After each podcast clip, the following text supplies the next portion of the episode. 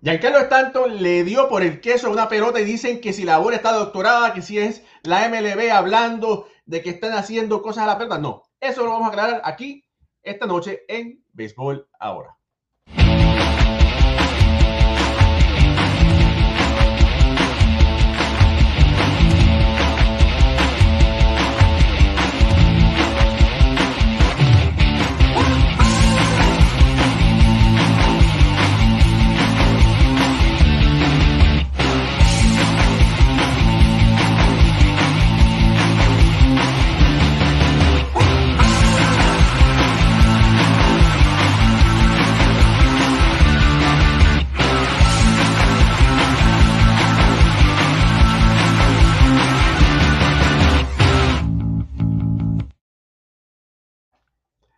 Muy buenas noches, familia del béisbol.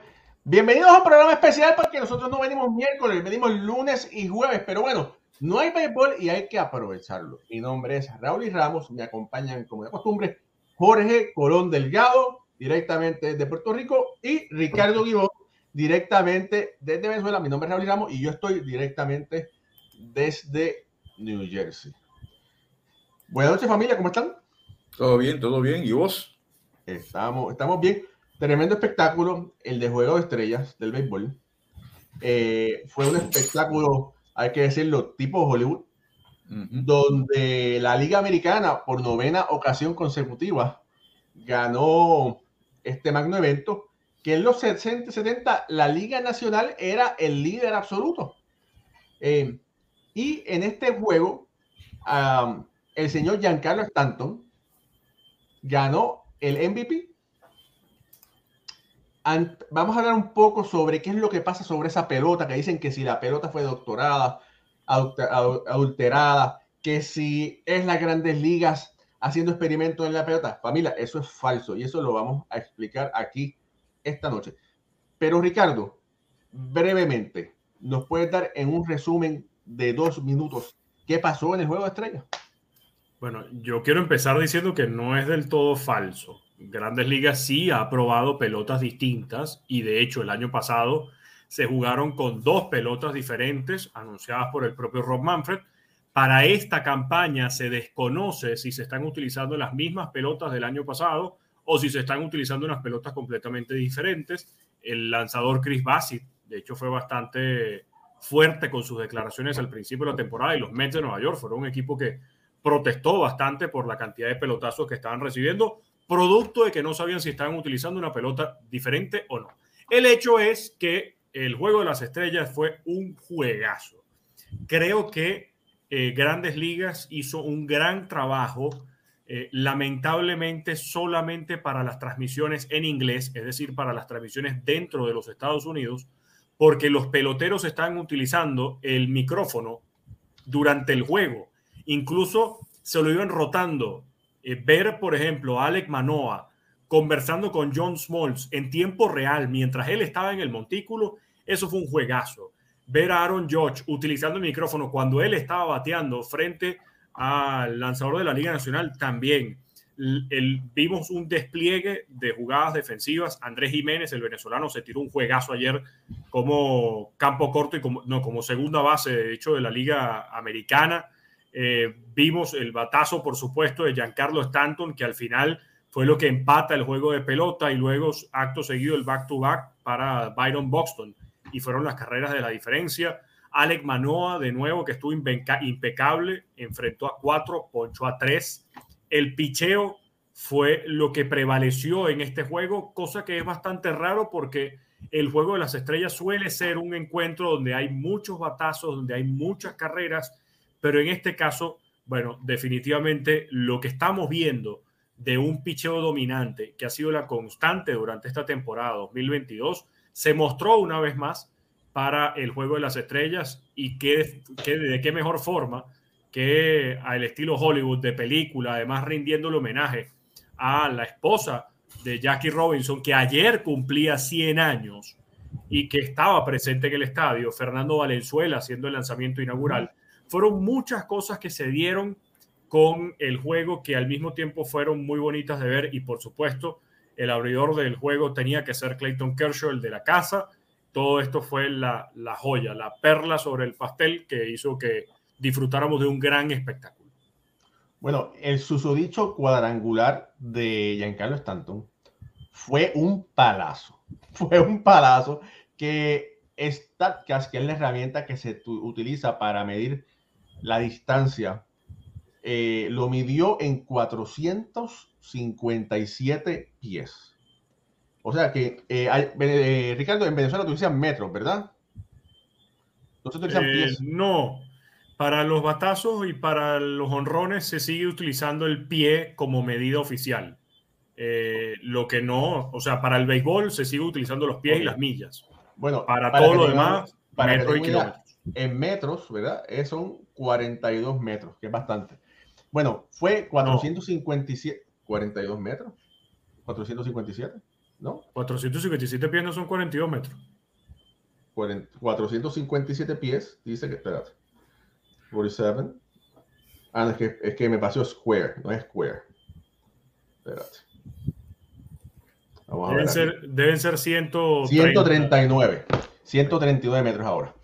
Mira, y entonces la velocidad de salida de esa pelota fue nada más y nada menos que 111.7 millas por hora. Creo que ese fue el batazo más, no el más largo de un juego de las estrellas, pero sí el más rápido de un juego de las estrellas. Ah, Raúl. No, fíjate, no sé, pero sí, sí, puede ser. Puede ser que este, tiene que estar top 5 porque no mucha gente le da más duro que Giancarlo Stanton. O sea, creo que pude leer eh, precisamente sobre ese batazo y lo publicó eh, Sarah Langs, si mal no me equivoco, que ese había sido el batazo, de acuerdo a StatCast, el más rápido en la velocidad de salida, pero eh, no el más largo en distancia. Creo que eso era lo que habían dicho posible. Bueno, mira, por aquí saludo, saludo a Mr. Rating que está conectado. Sol Figueroa dice saludos a todos, especialmente a Jorge desde San Antonio, el juego de estrellas súper espectacular. Gracias, Sol. Un abrazo para ti, para Oli. Luis Parra dice saludos desde República Dominicana. Se les quiere mucho a todos. Me gusta mucho su programa, sus comentarios. Que papá Dios los cuide mucho a ustedes y a todas sus familias. Sigan así. Luis, muchas gracias por esas palabras. De verdad que sí. Muchas gracias. Rainel Sánchez, que hacía tiempo que no se aparecía, dice, mis amigos, al fin con ustedes. Saludos desde Cuba, Holguín. Un abrazo, el mejor programa. Gracias, Rainel, por estar por ahí. Y Diego Enrique Zapata dice, saludos desde Carúpano, Venezuela. Carúpano. Carúpano. ¿Dónde es eso, Ricardo? Una zona muy, muy buena y muy sabrosa, de hecho, de, de visitar. Pero bueno, es para el norte, para el sur, para el, para el, interior. ¿Para qué, para, para qué parte es eso? No, no, no. Carúpano queda al este del país. De hecho, eh, queda, sí, cuando ves el mapa lo ves a la, a la, derecha en el estado Sucre. Ok, en Sucre, ok. Una zona muy playera, muy sabrosa de, de visitar. Bueno, pues hay que, hay que ir entonces para Carúpano. Mira, saludo a Santos Muñoz desde Yabucoa y José Luis Pérez dice saludos desde República Dominicana. Ok.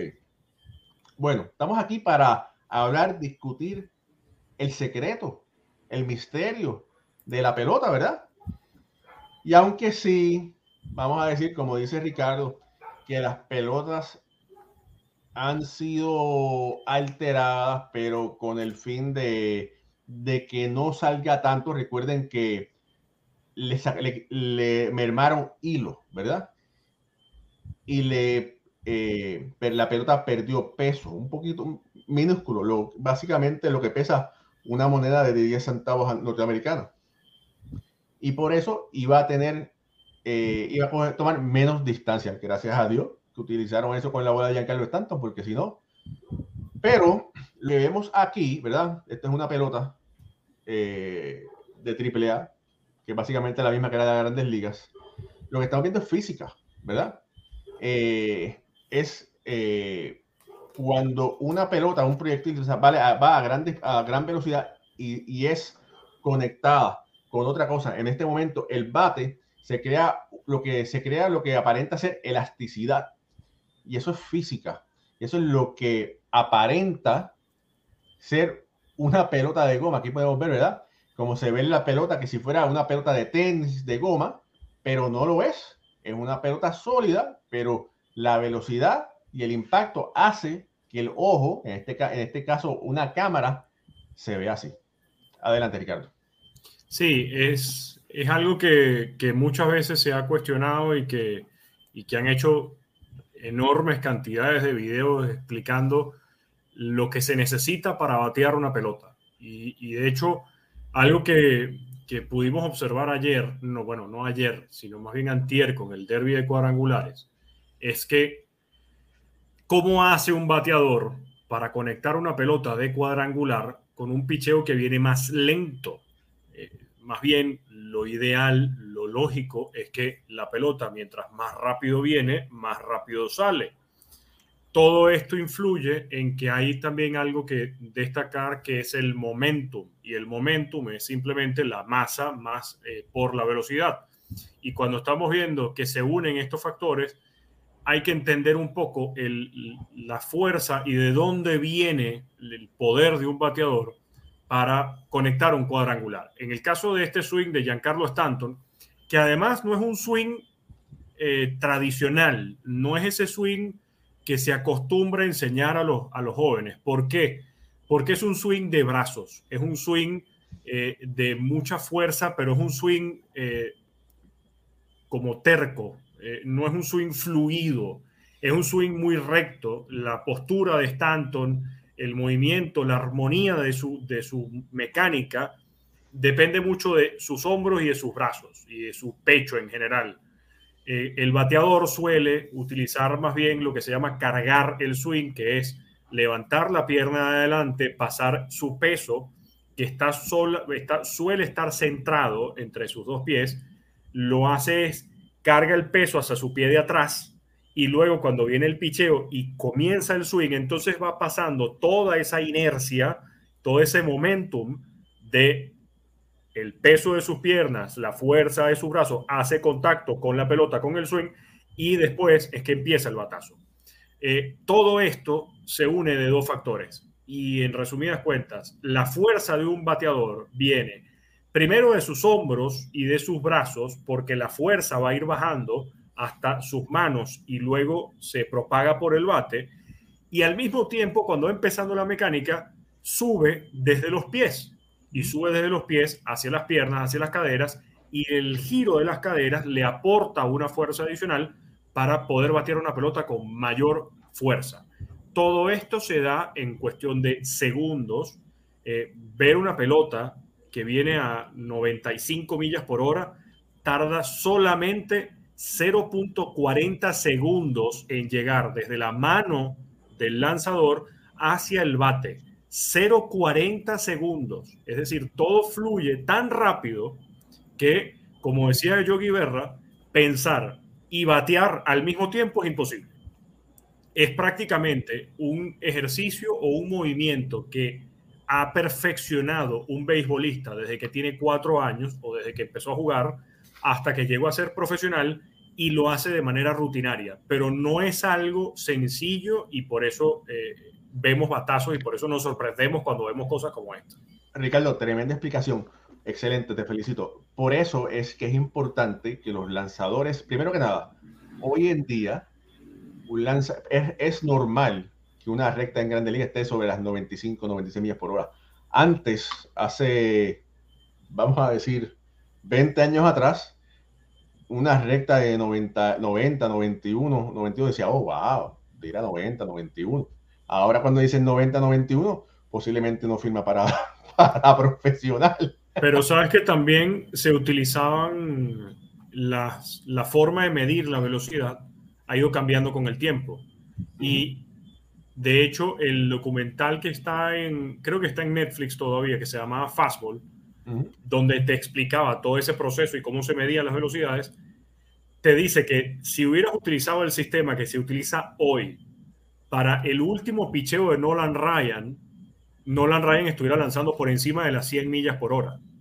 Porque no es lo mismo como se mide la velocidad hoy a cómo se medía en ese momento. Entonces también yo creo que eso ha afectado a cómo nosotros vemos el béisbol de otras épocas. Porque probablemente un Satchel Page, un Sandy Koufax, lanzaban mucho más duro de lo que nosotros lo imaginamos, porque no se mide la velocidad de la misma forma como se mide hoy en día. Eh, bueno, eh, de los jugadores así de la vieja escuadra, ¿verdad? Sí, siempre se dice que Bob Feller era de, de los que más duro tiraban.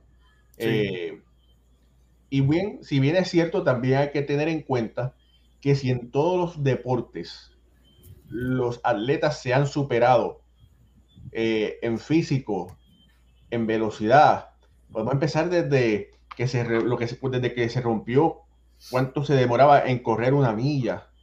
Ahora mismo Jesse Owens, el famoso medallista olímpico, eh, no hubiese podido clasificar para un mundial en este momento con lo, con, lo, que cronometró en esos años, ¿verdad? Los, de esa misma forma, los jugadores de fútbol, los jugadores de baloncesto. Y si, es, y si eso se puede trasladar a los diferentes deportes, sería ilógico pensar que el béisbol no ha evolucionado, ¿verdad? Sí, puede ser que sí, que hayan jugadores que hayan tirado muy duro, pero el promedio no era así. evolución, ¿verdad? Pues podemos decir que, el juego ha evolucionado. Eh, Jorge. Sí, yo, yo oyendo la, tremenda explicación que dio Ricardo y, tengo que pensar en si, si hubiese existido el StatCast en la época de Joshua Gibson. Porque yo, he investigado eh, el caso de Joshua Gibson, que tiene, tiene por lo menos en Puerto Rico al menos dos honrones sobre 600 pies. O sea, cuando tú miras, habría que ver de qué, de qué estaba hecho la bola, eh, los bates. O sea, estuve enviarla a 600 pies en aquella época que no había StatCast. Vámonos un poquito más para adelante. Reggie Jackson, cuando la, la, trepó allá a la lámpara del, del Tiger Stadium no había StatCast, y así por el estilo. Es una pena, ¿verdad? Que no, no, nunca podamos saber la lo real de esos batazos, de esos peloteros de antaño, con la del adelanto de hoy día. Y algo, quiero también decirte algo del juego de estrella. El juego de estrella, el juego de estrella ha evolucionado muchísimo. Ya no es el juego de estrella que yo veía cuando niño, olvídate de eso. Hay que aceptarlo como es es un, espectáculo de primera, eso que dijo Ricardo, los peloteros hablando, eh, Eso, es, eso, era, eso es impensable 40, 30, 20 años atrás. Entonces tú, tú ves este, los, los, peloteros con las esposas y los hijos entrando por una pasarela. Alfombra roja.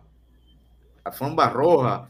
Este, los, los, fíjate, ¿sabes lo que noté también en ese juego de estrellas? los peloteros son tan grandes ahora que los parques se van, se van, se van viendo más pequeños. Son enormes estos peloteros. Yo, yo, vi a Julio Rodríguez como grande, corriendo como, como una gacela. Tú ves a un, Juan Soto, tú ves a un Aaron George. Eh, de verdad que el béisbol que estamos viviendo era un béisbol, por más que la gente pueda criticar old school, es un espectáculo tremendo y lo que nosotros, lo que yo viví, lo que todavía quedamos un montón vivos, ¿verdad? Que vivimos, eso no va a regresar. El béisbol va a seguir evolucionando, va a seguir siendo un espectáculo y yo, ayer yo me yo dije, esto hay que aceptarlo, ¿sabes? Esto, esto es una maravilla y felicito a las grandes ligas, ¿verdad? En lo que cabe. También el, homenaje que le hizo, le hicieron a Rachel Robinson, a Denzel Washington con un speech de dos mensajes. Espectacular espectacular. Yo creo que yo creo que Jackie Robinson merece más atención durante el año, no solamente en abril 15, y ayer fue por Rachel Robinson que cumplía 100 años, pero se debe de hablar más en grandes ligas de Jackie Robinson durante el año y no solamente el 15 de abril. Es una figura tan y tan gigantesca que cambió la historia de Estados Unidos, no del béisbol, de Estados Unidos, y creo que hay que darle un poco más de atención a, Robinson. Con todo y lo que se ha hecho, merece más. Tú sabes que pelotero, tú sabes que hablando sobre de los peloteros, el tamaño, y no es tan alto, pero cuando yo empecé, mucha gente nos desconoce que yo comencé esto como fotógrafo. Antes de ir a los parques como para escribir y entrevistar, yo era fotógrafo. En un pit ahí retratando. Y el pelotero que así que, que me causó así impresión fue Hideki Matsui. Y Hideki Matsui, Matsui apenas dice aquí que mide 6'2, 210 libras. Pero hace, qué sé yo, 20 años atrás, no sé, yo lo vi como un monstruo. O sea, me, recuerdo, ¿verdad? La, impresión. Eh, y el mismo Josh Gibson, Joshua Gibson, que en esos momentos era un monstruo, hoy en día, ¿verdad? Cuando se compara, no es nada de otro mundo. No, no, no es nada. Porque llegaba que era 6 pies, ¿verdad? A mí, ¿sabes qué me sorprende, Raúl? No los medía. Que desde el más chiquito eh, o el más pequeño en estatura hasta el más alto. Tiene poder. Son enormes. O sea, Mira, Altuve, Altuve es un ejemplo. ¿De dónde ese hombre saca la, saca la fuerza? Tú, tú le das una palmada en la espalda, en el hombro, o simplemente le das la mano a un pelotero de grandes ligas. Y miren, a mí no me sorprende tanto la altura, pero porque a lo mejor yo los puedo ver de frente. Yo mido 6'3, pero al lado de ellos, yo me siento pequeñito, porque son unos mastodontes. ¿Tú sabes quién, quién impresiona? atleta. ¿Tú sabes quién impresiona cuando uno va al, clubhouse? Uno, entra, el que tenga el, privilegio de entrar al clubhouse. ¿Quién impresiona? Harold Chapman. Claro, pero es que los videos que él monta en Instagram son increíbles. O sea, los hombros, los brazos, las piernas de Harold Chapman, que además de ahí es donde sale la fuerza de un pitcher, de las piernas, y mientras más fuertes tengan las piernas, más duro vas a poder lanzar una pelota. Eso es lo que sorprende de, los peloteros de, las grandes ligas, incluso peloteros profesionales. No, no irse muy allá de, que tiene que ser alguien de grandes ligas. Un pelotero profesional es un superatleta y que entrena diariamente muy fuerte para poder tener las mejores condiciones físicas para lo que hacen, que es jugar béisbol. Oye, tengo un problema. Uno solo. Una serie, serio. Hay más de 100 personas conectadas y hay solamente 7 likes. Parece que a la gente no, no, no le gusta el programa, no, quizás no, no debemos venir hoy especial. Familia, si usted le está pasando bien, si está entretenido, regálenos un like. Un like que usted nos regala nos ayuda a que más personas puedan seguir viendo este show y que nos da a conocer. Es bien difícil competir contra la inteligencia artificial de Facebook y de YouTube. Y si ustedes están disfrutando esta transmisión, ayúdenos, denos like, eh, denos share para poder seguir eh, progresando y que la gente nos siga viendo. Pero un comentario para, para quedar en récord. Joshua Gibson medía 6'1, pesaba 220 libras. O sea, que para la época era un gigante. Sí. Ricardo. Yo quería decirles algo más, por cierto. Cuando estábamos hablando de lo que se necesita para batear eh, y lo que involucra además la mecánica de un swing. Ustedes no se han dado cuenta que los bates hoy en día son todos más o menos promedio. Es decir, son 34 pulgadas de largo, 30, 31 onzas de peso, 32 onzas de peso, hay algunos peloteros que utilizan, que utilizan unos bates más cortos y más pesados, otros, pero en promedio están por ahí. 31 onzas de peso, 34 pulgadas de largo. El bate de Roberto Clemente era mucho más pesado. Y el bate de Babe Ruth era todavía más pesado. Y Yo cargué ese bate. ¿Por qué se debe esto? Evidentemente, como decía Raúl, hay algo de física dentro de esto. Y mientras viene una pelota, mientras más suave viene, tú necesitas algo más grueso, tú necesitas una masa más fuerte para que ésta tenga un impacto mayor sobre lo que viene volando, que es la pelota. Los bates hoy en día, por la pelota venir tan rápido, no necesariamente tienen que venir tan pesados para hacer contacto con la pelota. Y por otro lado, algo que estuve investigando, a una pelota de 60 millas, si tú le agregas 5 millas más manteniendo la misma velocidad del swing, esa pelota va a viajar solamente cinco pies más, por esas cinco millas. Pero si tú a un batazo, que a una pelota que viene a 60 millas por hora, tú haces el swing más rápido y el swing que está en 60 millas promedio, más o menos, si ese swing lo haces mucho más rápido, la pelota va a poder viajar unos 20, 25 pies más largo. Es decir, que mientras más rápido es el swing, más fuerza puedes imprimirle por tu peso y por tu fuerza corporal a la pelota. Y al mismo tiempo, algo que quería también cerrar con esto, con el juego de las estrellas y con lo que vimos ayer y argumentando además lo que decía Jorge, hay algo que está haciendo grandes ligas que no creo que todo el mundo quedó contento en general. Y, está el propio Jeff Passan se, se pronunció al respecto. El juego de las estrellas es y será siempre un show de los fanáticos, para los fanáticos y por los fanáticos. Los peloteros que asisten a esto son los peloteros escogidos por los fanáticos siempre va a haber un pelotero que a nosotros nos guste, que tenga mejores números y después no estuvo en el juego de las estrellas. Entonces creo que esto es algo con lo que nos tenemos que acostumbrar, porque si vemos que lo que hicieron el día de ayer fue la alfombra roja y los peloteros con las cadenas, la familia, los trajes a la medida y demás, entonces probablemente nos vayamos a ver más adelante a simplemente los peloteros que más venden como imagen, no necesariamente puede ser los más buen por si acaso, pero son los peloteros que el público quiere ver. Y al mismo tiempo, la popularidad del pelotero no lo hace mejor. Han habido peloteros en la historia que no fueron populares y tuvieron enormes números, que no suele ser así. Por lo general, el pelotero que mayores números tiene, eh, por lo general es más famoso pero eh, hay que acostumbrar a ver al juego de las estrellas como un espectáculo y no como que de verdad están las estrellas que deberían estar. Entonces es como cuando hablamos del más valioso y del mejor jugador. En el caso del juego de las estrellas es igual, no necesariamente están yendo las estrellas, en su mayoría sí, pero en otros casos no es realmente el jugador que aportó los mejores números el que está ahí. Mira, correcto. Mira, por aquí eh, déjame saludar un poquito, un poquito porque quisiera, hay muchos comentarios, eh, eh, gracias a todos por los comentarios, excelente comentario Ricardo, como de costumbre, pero ese, ese problema siempre va a ocurrir, siempre ha ocurrido, lamentablemente siempre se quedan peloteros que son merecedores, pero hay que recordar que los 30 equipos tienen que ser representados y hay veces que uno con los números se queda porque hay uno que no es tan bueno como el que tiene los números, pero es el mejor de otro equipo que tiene la representación. Y un ejemplo sería cuando, ejemplo, y hace en los 90 cuando Orlando Merced, Boricua, fue el juego de estrellas para representar a Pittsburgh.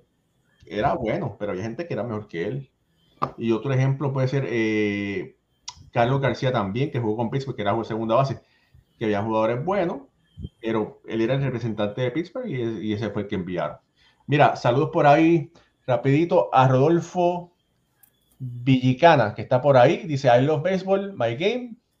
Eh, saludos a Luis Alberto López López. Del Nido Arriaga dice, está, está poniendo el like, gracias. Dionisio Peralta dice, saludos. Eh, Joan Ezequiel Peguero Liriano dice, hablen cuando puedan dejar un George. Parece que su salida de Nueva York está hablada, dijo una declaración extraña en el All-Star. No, no. Eh, mira, hoy no vamos a hablar sobre eso, pero mañana, mañana de show, mañana vamos a, vamos a hablar de Otani y de Josh. Así que no pueden hablar nada hoy de, de Otani ni de Josh, porque lo vamos a tocar mañana. Ahora vamos a hablar del caso de Soto. Eh, un detalle, una nota. Ah, ok, sigue. Mira, saludo a Josh Rosario. Dice, eso no sirvió mucho. Había muchos peloteros que no se merecían estar. Hoy quedaron muchos que podían jugar correcto. Saludos de Ángel Escalante, que está conectado. José Liriano, desde República Dominicana. José Ortiz dice: Buenas noches. Ayer lo que me di cuenta es que esos peloteros que son escogidos deben jugar ese juego, ya que ayer, si no me equivocaron, a Sugar no jugó. Lo que pasa es que los lanzadores, muchas veces lanzadores no tiran, otros eh, necesitan descansar. Y bueno, y a veces tiene tres y cuatro eh, relevistas. Y en el caso, ¿verdad? Eh, la americana ganó el juego, la nacional no estuvo arriba para jugarse para el juego, si en ese caso. Saludo a Gabriel Santeliz, dice saludos desde Hermosillo, Hermosillo, Sonora, México, un placer escucharlo. Gabriel, si es la primera vez que tú aquí, bienvenido, este es tu show. Ese es pelotero, ese juega béisbol. Sí, ah, bueno, pues con, más honor y todavía con más honor y, honra que está aquí, está aquí con nosotros. El, el apellido Santeliz en Venezuela, eso es de béisbol. Mira, Charito Padilla dice saludos Raúl y para todos bendiciones. Charito, qué bueno que estás aquí hoy. Estabas perdida. Eh, bueno, eh, un comentario que me lo había dicho Ricardo anteriormente. que es obligatorio que los peloteros que sean escogidos para, para, representar eh, en el juego de estrellas tienen que estar allí. No es que digan, me voy a ir a pescar, eh, tienen que estar presentes. Eh, hay excepciones con los lanzadores porque si tiran el día antes o van a tirar después, pues tiene excepción por no tirar, pero deben estar ahí si son escogidos. No, y con los peloteros. de hecho, quiero hacerte un comentario que me, me, me, me, acabo de ver. ¿Sabes qué? ¿Cuántas onzas pesaba el bate de Baby Ruth? 54. Es el bate más pesado de todos. Entonces, él fue bajando de 54 y terminó en 40 al final de su carrera, pero batear con un bate 54, quiere decir que él era bien fuerte, pero la bola no venía muy dura. esa era, la pelota muerta. No, no, él jugó en la pelota viva. Claro, pero él la hizo viva. Él, la fue el que, exacto. La cambiaron la bola del 1920 en adelante, pero el tú batear con un bate 54 onzas honrones, no puede haber mucha velocidad en la época de él. Mira, yo recuerdo que tuve el placer y el privilegio de.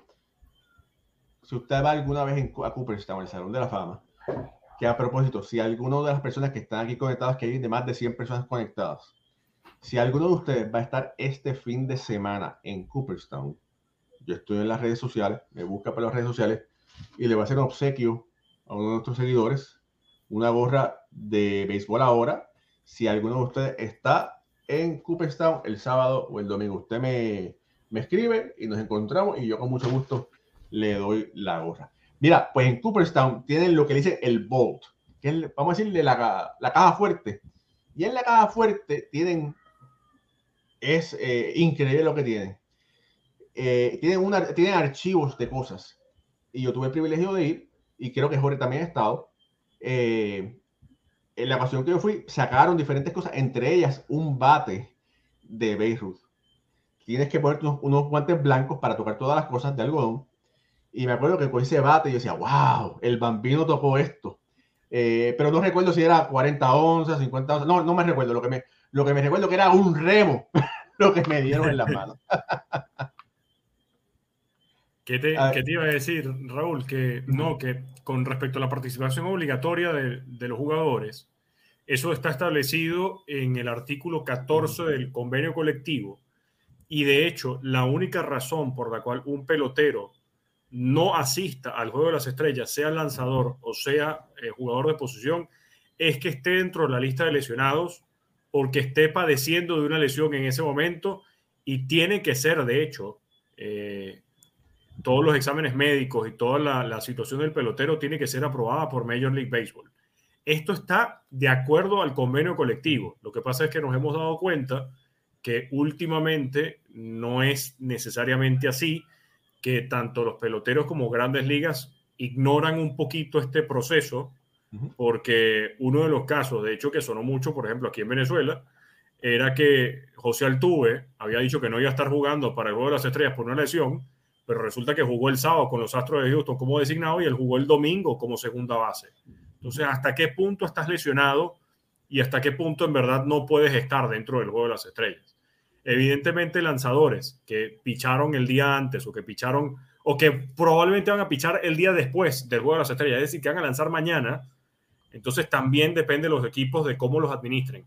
Pero yo coincido mucho con Jorge porque este juego de las estrellas no es el mismo que nosotros veíamos antes. Antes los peloteros se mataban por ir al juego de las estrellas y se mataban por ganarlo. El choque de Pete Rose con, con Fossi en el plato, donde Fossi se fractura además la clavícula, porque Pete Rose a todas estas lo que quería era ganar el juego. Él decía, a mí no me importa que esto sea un juego de exhibición, yo vengo a ganar. Esto es algo que ya lamentablemente no se ve en, el béisbol y yo siento que no necesariamente no solamente no se ve en el béisbol, sino que tampoco no se ven en, juegos de temporada regular. No se ve esa misma garra, ese mismo, como veíamos antes el béisbol de los 80, de los 70 y atrás. Pero bueno, parte de cómo el béisbol ha ido evolucionando y cómo tenemos que ir adaptándonos a lo que vemos hoy en día. Buen, buen, comentario. Por aquí quiero saludar a mi prima, la esposa de mi primo Waldemar. Ramos dice saludos a todos y en especial a mi esposo Waldemar. Saludos a, Norma, que creo que nos vamos a ver, eh, si Dios quiere, esta semana o la próxima. En, oye, no, no para darles envidia, porque en Hermandad no puede haber envidia, pero voy para el Nacional. El Nacional es el show de tarjetas más grande del mundo. Lo hacen en los Estados Unidos y lo van a hacer este año en New Jersey. Eh, lo van a hacer en Atlantic City, en el centro de convenciones. Y eso es tarjetas de pelotero y tarjetas de pelotero y memorabilia que después tú quieres salir corriendo porque estás hastiado de tantas cosas que estás ahí viendo. Pero bueno, a quien no le guste la sopa, que le den dos caldos. Y a mí me gusta, así que bueno, el plan es, ir, ir, para allá. Adelante, Jorge. No, que estaba, estaba eh, viendo el, quería, me gusta decir las cosas claras. Pasando, eh, vuelvo y, retomo el, el, tema de Baby Ruth. En la bola muerta, en la era de la bola muerta, que fue hasta 1919. En el 18, Ruth conectó 11 honrones y en el 19, en bola muerta, conectó 29. Ya en el 1920 em, comienza la, la, la, bola viva y ahí da 54, casi duplica, y después 59. Y por ahí entonces sigue hasta los 714. Pero es verdaderamente en el 1920 cuando amarran la bola y el hombre entonces duplicó su cantidad de honrones pero no deja de ser impresionante batear con un bate de, 54 onzas. Creo que Willy Starger tenía uno de 44 onzas. Orlando Cepeda utilizó un, bate de más de 40 onzas. Yo tengo uno de él. Y Dick Allen usó uno de 40 onzas. Pero eso era bien, eso son, imagínate, en el caso de Orlando Cepeda, que utilizaba un bate de más de 40 onzas, jugando en el parque Candlestick, donde había una corriente de aire constante de, de 5 a 20 millas por hora hacia adentro. Hacia adentro. Y le afectó los honrones a él y le afectó los honrones a Willie Mays. Eso era es una ventolera tremenda. Él afectaba al, bateador. Y él con ese bate de sobre 40 onzas lució muy bien contra el más duro que tiraba en aquella época, Sandy Koufax. Sacó seis bolas a Sandy Koufax.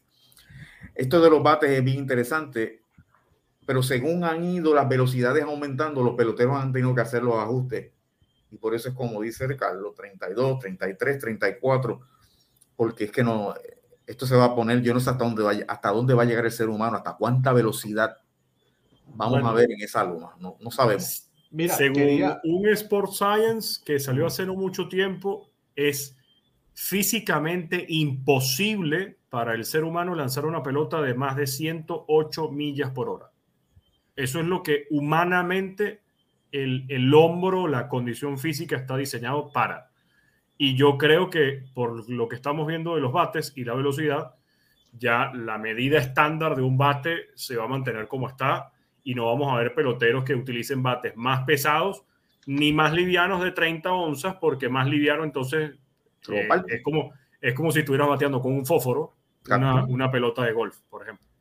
Mira, por ahí eh, Manuel Troche, eh, tiene una pregunta que es interesante, que posiblemente muchas personas no la conocen y se trajo el tema. Dice, ¿qué es la bola muerta? Bueno, la era de la bola muerta. Pregúntele a Carlos Parra, que estaba vivo en ese momento. Saludos por ahí a Carlito si no está escuchando. fue de entre 1900 a 1900, eh, ¿cuándo fue que Beirut metió los 19? Hasta 1919. A 1919, y era que no se bateaban cuadrangulares.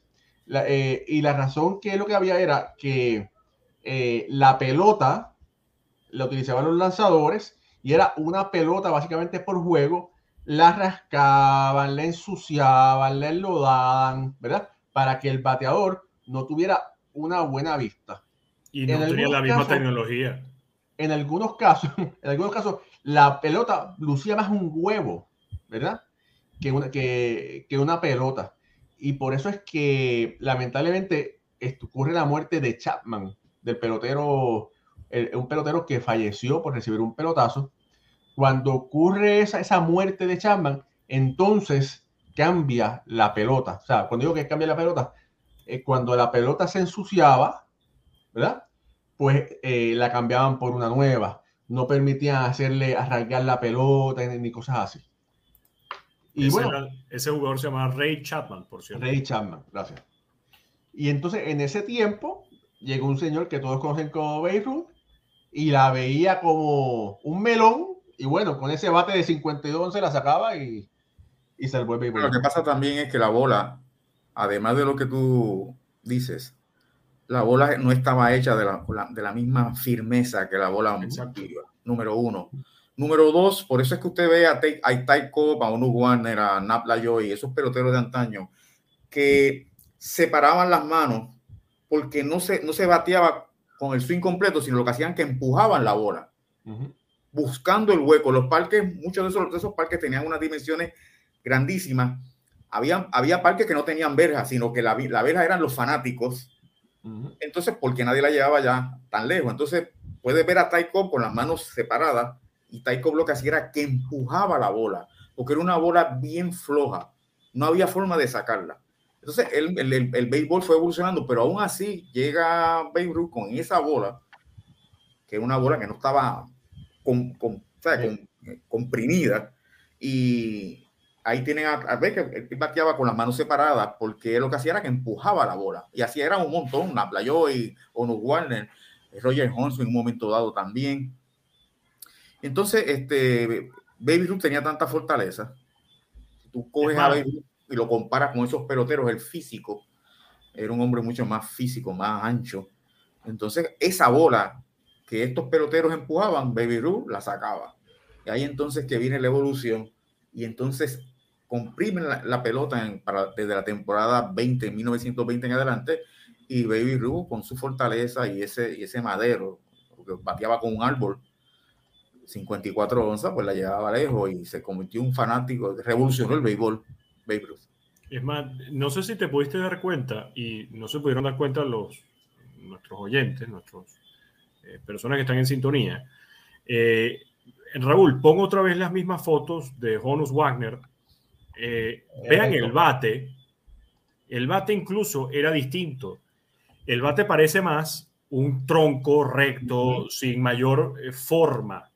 El bate de hoy en día, en el tocón, es grueso, se pone, se pone más delgado hasta donde permiten el uso de la cera de pino, el caso de George Brett, por ejemplo, y luego más adelante se va haciendo más grueso.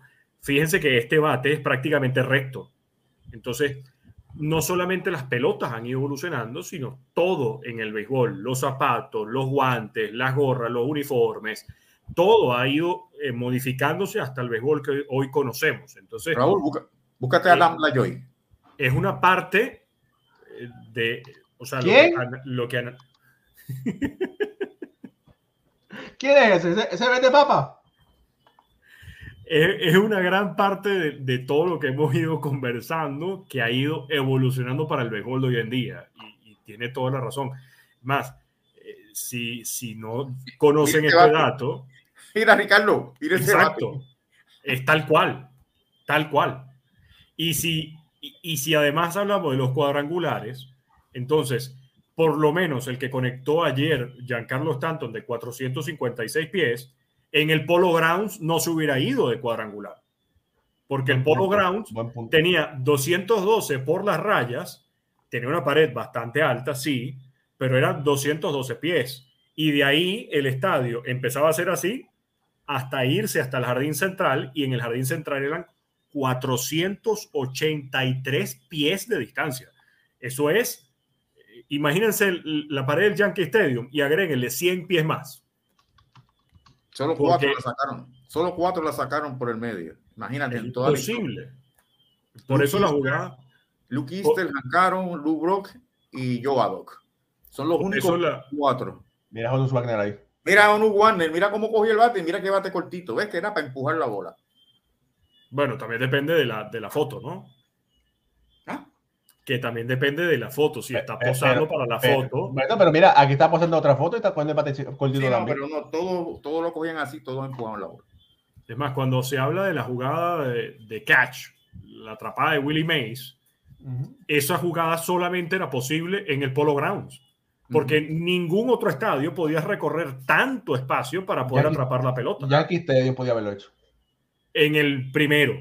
Claro, bueno, pero para ese tiempo, claro, en el, en el, antiguo Yankee Stadium. Cuando todavía tenías la, El, el Monument Park estaba atravesado en, en el. Tenía que llamar la ambulancia para que después recogiera a Willie Mason. para...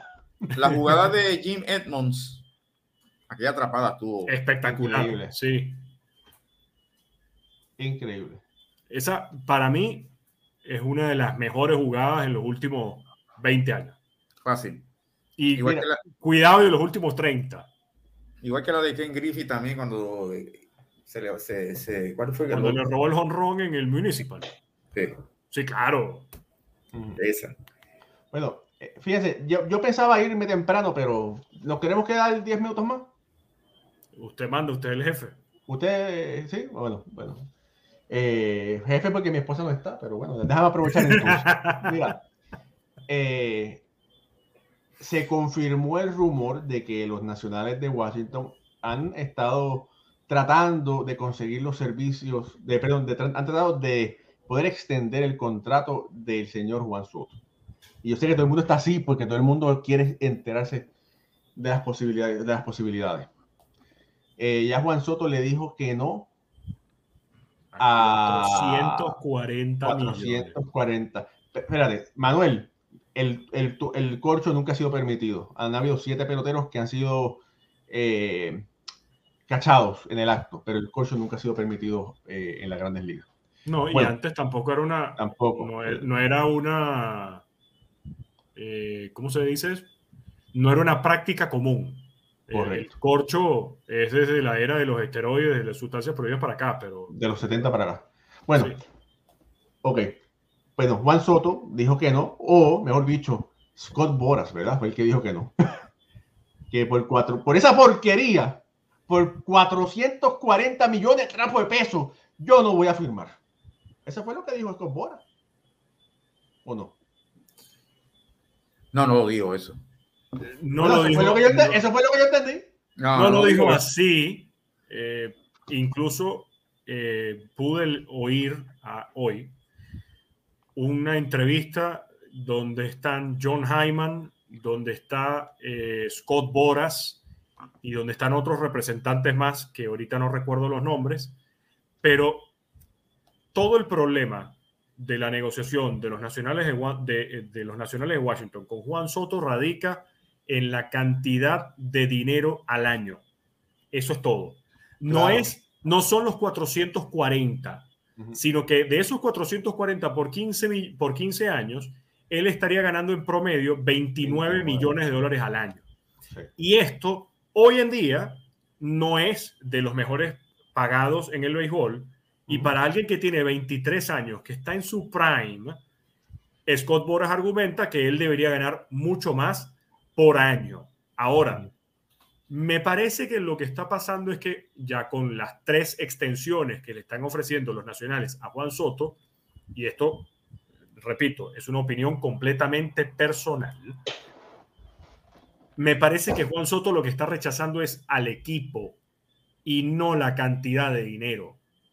Porque si hemos visto cómo los nacionales se desmantelaron desde el 2019 cuando ganaron la Serie Mundial para acá, no quiere tener esas promesas de vamos a armar un equipo en torno a ti, vamos a, conformar un equipo otra vez ganador y ya viendo cómo se ha movido el equipo en, el mercado, entonces prácticamente es mejor salir y buscar otros horizontes. Además, dentro de los dos arbitrajes que le quedan, él estaría ganando en esos procesos de arbitraje todavía más dinero de esos 29 millones de dólares al año. Entonces, de nada me sirve aceptar ahorita una extensión por 440 y 29 millones al año si ya yo en los dos procesos que me quedan de negociación de sueldo voy a ganar más. Es decir, pierdo plata en esos dos primeros años, que es lo que está diciendo Juan Soto. Mira, hablando, mira, por aquí Michael Ramírez pone un comentario que yo le voy a decir que si le hubiesen ofrecido 440 por 10 años, posiblemente hubiese firmado porque hubiese superado Claro. El récord, el récord de, de por año de un jugador de bueno, y el de Carlos Correa, ¿verdad? Sí, claro. Y es que rompe todos. Correcto. Ya, entonces, eh, es 440, pero es 44 por año. Pero es un precio. Mira, pero déjame decirte algo. Eso, eso, eso que está pasando con Soto, que pasó con Tatis. Y pasó también con George. A ellos le ofrecieron cuánto por año, 29 por año. No, pero me refiero al dinero que le están ofreciendo a esta Ah, ok, gente. en el Están largo- largo buscando, plazo. el dinero que están buscando. Mm. Si tú buscas el récord de Soto, Vamos a buscar el récord de nosotros. él no ha hecho nada todavía para llegar a esa, a esa cantidad de dinero. Entonces, tú estás adelantando, inflando un, un dinero a un pelotero joven. Entonces, ¿a, dó- a dónde vamos a llegar? Claro. Pero, pero, pero, pero, fíjate, lo que pasa es que anteriormente se ha pagado por lo que ya los peloteros hicieron. Y entonces, en este momento, que sería lo que se hizo con Bryce Harper, se hizo anteriormente, se hizo con Tadí, se está pagando por lo que ellos van a hacer, ¿verdad? Porque antiguamente el pelotero estaba aprobado, pero ya era, estaba viejo, ya iba, ya iba declinando. Mientras ahora, bueno, sería otra cosa, ¿verdad? Mira, por aquí vamos a poner las estadísticas de Juan Soto por aquí. Ahí está. Cinco, cinco temporadas. Eh, ha hecho, el hombre ha hecho. ¿Qué que ha hecho? puedes poner zoom, si puedes. eh, ¿Qué ha hecho, Iván? ¿Qué ha hecho este Raúl? Como que, ¿qué ha hecho? 34 y 100 y 29 y 93, 2 de 5. Eso no es hecho. O sea, tiene de 5 temporadas, tiene 2 sobresalientes. Miren, Tú, ok, bueno. yo, ¿Tú no, tú no, tú no crees que la del 19 fue buena? No, yo estoy diciendo, ¿cuál? Bueno, el 10 la del 20, que fue la, la La cortada. del la- 19 y la del 21 son las dos temporadas buenísimas. Del- yo dije Claro, que de pero 5 temporadas ha tenido dos buenas. ¿Vale 40 millones por año? bueno, pero tienes que tomar, tienes que tomar en cuenta la del 20. No fue culpa de él que fue una temporada por- eh, que fue una temporada de la, la de la pandemia. En el 20 lució muy sí, bien. pero recuerda que también No, no. no son los mismos turnos, no son las mismas, eh, la cantidad de la temporada eh, no, Bueno. no es igual. Eh, Yo entiendo Yo tu punto. sé, Raúl. pero bueno, pero tienes que tomarlo en cuenta. Pero Sí, toma, claro. cógete Tati, búsquete a Tati. No, Mira, cuánto, cuán- mira Tati, vamos. búsquete a Ronald Acuña. Tienen, los dos tienen 23 años y debutaron el mismo año, 2018. Es- O sea, eso lo que hace es que acelera los sueldos. Y de aquí a cinco años, esto, esto va a estar. güey. Yo lo, que, yo lo que me pregunto y se lo... y lo hemos Mira ahí, mira aquí, míralo ahí. Tatis, Ujú. una temporada de tres. Sí, Más nada. Ellos quieren, lo- o, o ellos no. Los agentes quieren asegurar que la inversión a largo plazo sea pagada por anticipado. Es decir, yo tengo este pelotero que tiene 22 años, o tiene 23 en el caso de Soto, todavía no está en su prime, porque el prime de un pelotero es desde los 27, de los 26 hasta los 30. Eh, si todavía no está en su prime y está dando estos números, eso significa que más adelante va a dar más todavía. Entonces, si todavía está ese jugador por calentarse, yo tengo que a garantizar que este pelotero empiece a ganar su sueldo correspondiente o que empiece a, a- a cobrar lo que se merece. Yo lo he dicho públicamente y, y lo mantengo. A mí me parece que un pelotero con los números que tiene Juan Soto no vale 440 millones de dólares. Claro. Es más, un pelotero no vale ni siquiera los 40 millones de dólares al año. Porque ¿cómo justificas ese salario? Eh, eh, la producción de ese pelotero tiene que ser, pero de muchísimo.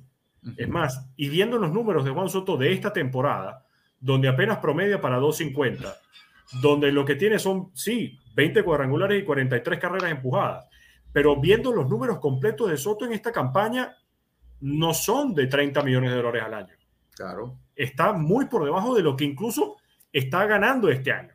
Entonces, creo que estamos viendo una mezcla de factores porque si bien sabemos cómo grandes ligas maneja el negocio, eh, controla la agencia libre, eh, aumenta incluso a veces hasta un año adicional de agencia libre, los años de control, los salarios, eh, el salario mínimo y demás. Entonces los agentes cuando tienen a estos peloteros dicen, no van a estar en salario mínimo.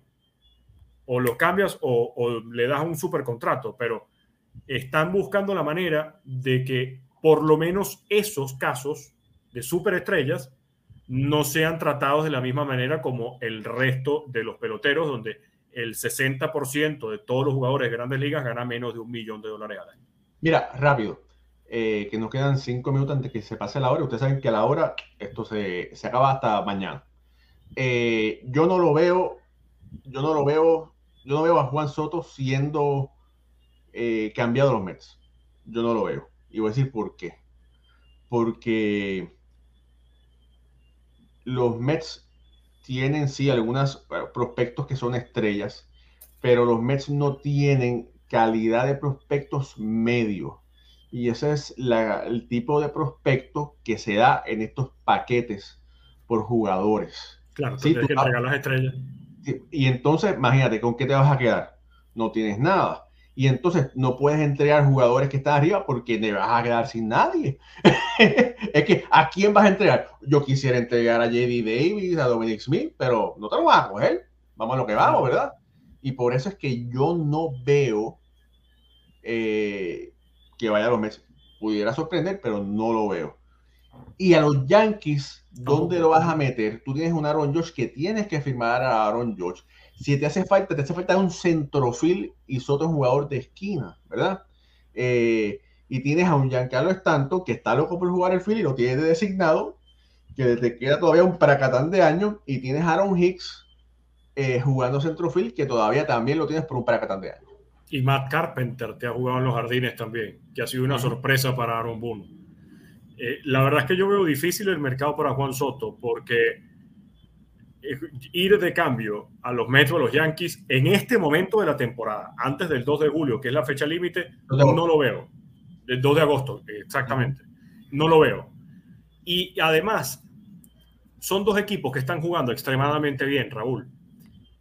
Meter a alguien te puede romper con esa química, por más que sea Juan Soto, por más que sea el pelotero joven en este momento, el superestrella. Tú vienes trabajando con una dinámica si es el caso de los Yankees, los Yankees tendrían que salir de Miguel Andújar, de Joey Galo, más todos los peloteros novatos que están hablando, porque se habla de incluir en el cambio a Anthony Volpi, a Oswald Peraza, a, Mike, a Clark Schmidt, a Michael King y a todo, a todo el muchachero. Incluso quieren meter a Jason Domínguez. No, cambia a Domínguez de una vez y tráeme a Juan Soto.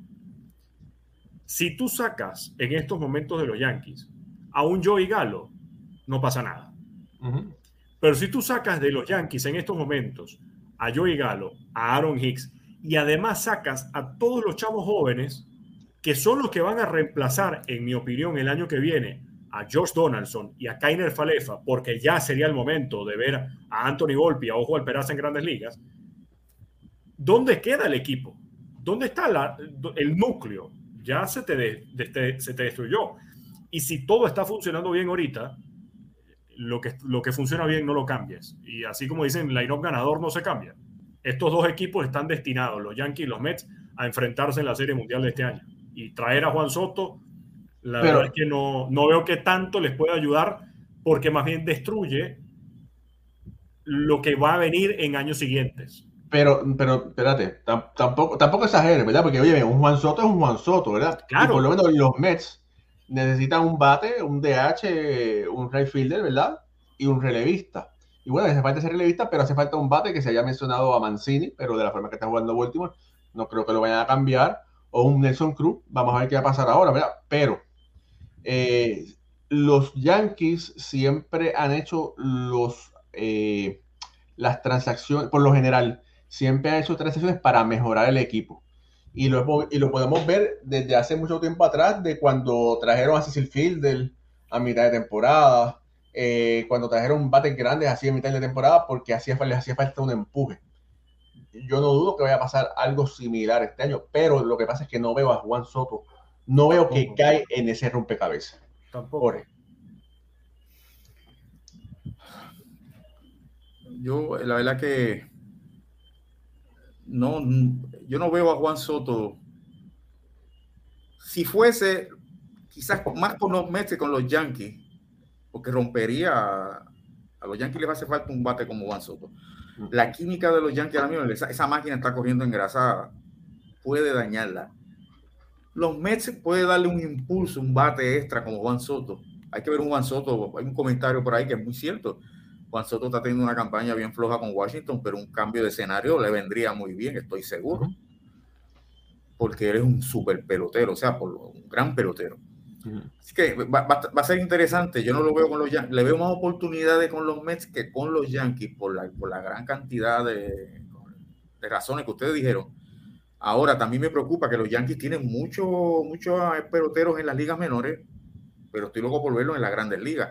Y a través de los años se quedan, se quedan, todos se quedan esperando. Volpe, yo estoy oyendo de Volpe, Jason Domínguez, este, lo otro, y los Yankees siguen trayendo peloteros de otros lados y esa gran cantidad de peloteros que tienen en, las ligas menores no le dan, no le acaban de dar la oportunidad. Ellos se han caracterizado por eso muchos años, no siempre, pero la mayoría de los años siempre dan la oportunidad a peloteros de afuera y no a los de su propia finca. oye, Waldemar, portate bien. Mira, los Mets hicieron un cambio. Raúl llegó a las transmisiones en español. Hermano, eso fue de pinch hitter. Eso fueron dos jueguitos nada más. Eso fue reemplazando al gran Joe Trujillo, pero ya Joe está por ahí de camino regresando. Gracias Mira, pero, pero pinch hitter y bateaste honrón. Cuando alguien viene de pinch hitter y conecta cuadrangular, lo vuelven a llamar, ¿oíste? bueno, bueno, fíjate, fue tremenda experiencia, dos jueguitos y la pasé extremadamente bien. Mira, eh, para, para corregir levemente a, a, Jorge, hace tanto tantos años que estamos, bueno, tantos años, tanto tiempo que estamos escuchando Domínguez, que piensa, pensamos que es un viejito y todavía acaba, lo acaban de subir a clase A los Renegades, ¿verdad? que le faltaría posiblemente dos años más doble A y triple A. No, no, no, no, no, don Pelora, me confundí. Andújar, ¿eh? Ah, sí, Andújar, sí, Andújar y el mismo Florial. Sí, es lo que estoy diciendo. A Florial tienen que hacer algo. O sea, mira, si no, sácalo, déjalo que florezca en otro sitio. Y el mismo caso de Andújar. Y, y Volpe, este está en doble A, le hace falta otro añito en triple A. Le hace falta el año que viene en triple A. Pero Peraza, que está mencionado, llegó ahora que Osvaldo Cabrera es otro gran pelotero que también está estoqueado, que son grandes jugadores que en cualquier otro equipo, mira, los, los, los Orioles de Baltimore, por decir así, son que, que, están jugando bien, pero esos peloteros de los Orioles de Baltimore lucirían extremadamente bien en, cualquier otro equipo que le dé la oportunidad. De aquí a dos años vamos a estar hablando de lo mismo. Mira, Enrique Álvarez dice, hola, saludos de Monterrey, acá en los Sultanes tenemos muy buenos peloteros que, creo que los astros deberían de ver. Yo estoy seguro que ellos están viéndolos porque acuérdense que hay escuchas eh, por ahí rondando siempre. Eh, y dice José Liriano, dice, excelente programa el de hoy. Gracias, José. Y a todos los que están por ahí presentes. Eh, mañana hay show. Hoy quisimos venir porque no había nada de y teníamos, y, la pena nos hacía así. Mira, estamos, estamos soltando el brazo. Estamos soltando el brazo para mañana. Mañana va a ser un tema interesante, dos temas interesantes. Mañana vamos a estar hablando Otani para MVP. ¿Cómo va a ser, verdad? ¿No? ¿Y por qué vamos a hablar sobre eso. Y el otro tema va a ser la posibilidad de Luis Castillo para qué sitios pudiera ir. Así que, Jorge. Bueno, tremendo programa el de hoy. Gracias, muchachos de parte de Ricardo Guibón desde Caracas, Venezuela, de nuestro editor Raúl Ramos y este servidor Jorge Colón del Grado. Gracias, gracias, gracias por estar con nosotros, gracias por el apoyo. Mucha gente conectada en el día de hoy, la noche de hoy. Será hasta la mañana, cuando tendremos otra edición más de Béisbol entre amigos. Hasta entonces, que Dios los bendiga. Y regalamos un like.